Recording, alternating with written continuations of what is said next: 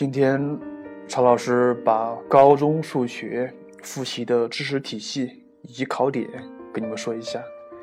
今天可能说的比较笼统，呃，主要是涉及知识体系，具体内容还得你自己往上面加。先说集合部分，集合部分考点有两个，第一个就是让你求判断集合间的关系。分为子集和真子集。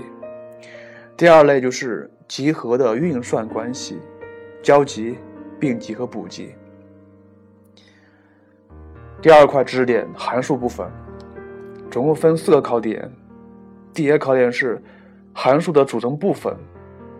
函数组成部分包括三点：定义域、对应法则和值域。每一个组成部分都可能出题。第二块是基本初等函数，包括指数、对数和幂函数。需要掌握的是三种函数的图像、性质以及运算法则。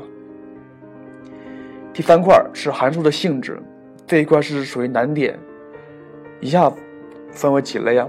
第一，单调性、奇偶性、周期性和对称性。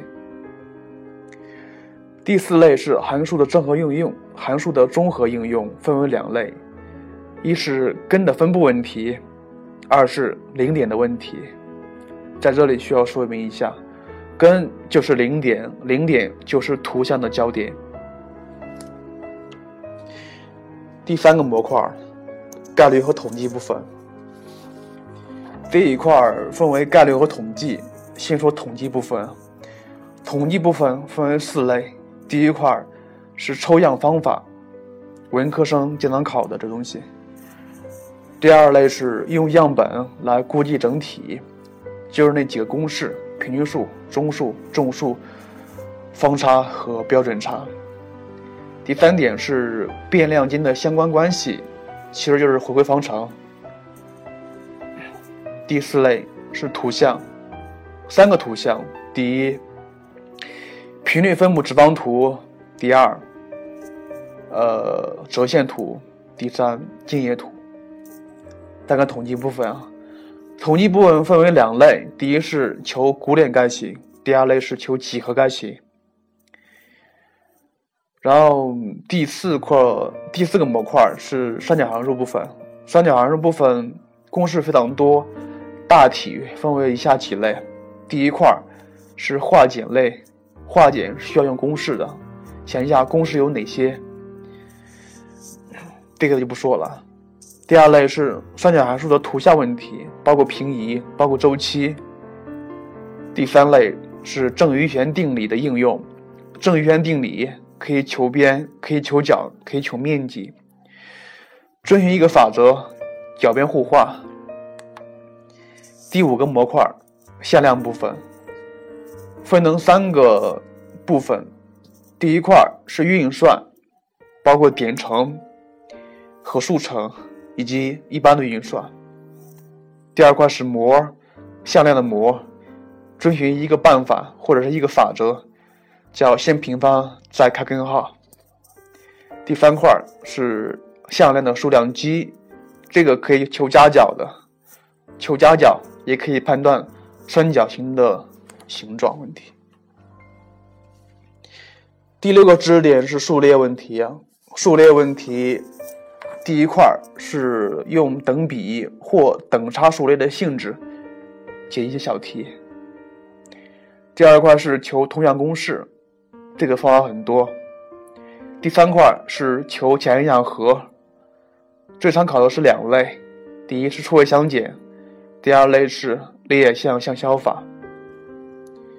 第七个模块是不等式部分，它分为以下两块知识点：第一，线性规划题、高考题属于必考题；第二块属于均值不等式和常用不等式的应用问题。注意等号能不能取到。以下是选修部分，第八个模块逻辑用语，它分为四个知识点，第一个知识点是命题类。第二个知识点是条件类，包括充分条件、必要条件等各种条件。遵循一句口诀，小范围推大范围。第三个知识点是逻辑连接词或且非，注意真假性。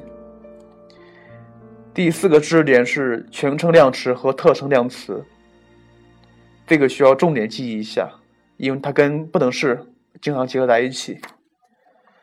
第九个知识点是圆锥曲线部分，以下分为三类：第一，图像怎么画；第二是基本的运算。以及 A、B、C 的关系，求斜率问题，以及求离心率问题。第三个知识点是与直线与圆锥曲线的综合性问题，这个在以往的音频里面有涉及到。第十个知识点是导数问题，它分为三类：第一，求切线方程。第二类是求单调区间，或者是判断函数的单调性。第三是求极值和最值。第十一个知识点是复数部分，需要掌握以下三点：第一，复数的几何意义，a 加 b_i 对应的是平面 a 逗 b 这个点。第二个知识点是复数的运算，包括加减乘除。第三个知识点是复数的模。第十二块知识点是计数原理，这是理科的，需要掌握以下两个知识点：第一，二项式定理；第二，排列组合。第十三个知识点是随机变量的分布问题，它分三个知识点需要记的：第一，分布列，注意分布列分为哪几类。第二个知识点是均值和方差的计算问题。第三个知识点是正态分布，这个也不能省略掉。最后一个知识点是统计案例分析，只需要注意一个知识点，就是独立性检验问的问题。这个问题在高考题里面经常涉及，特别是理科考生。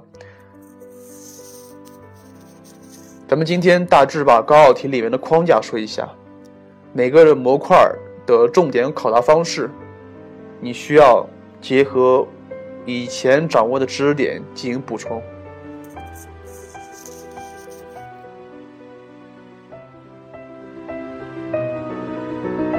多节目，下载荔枝 FM 收听。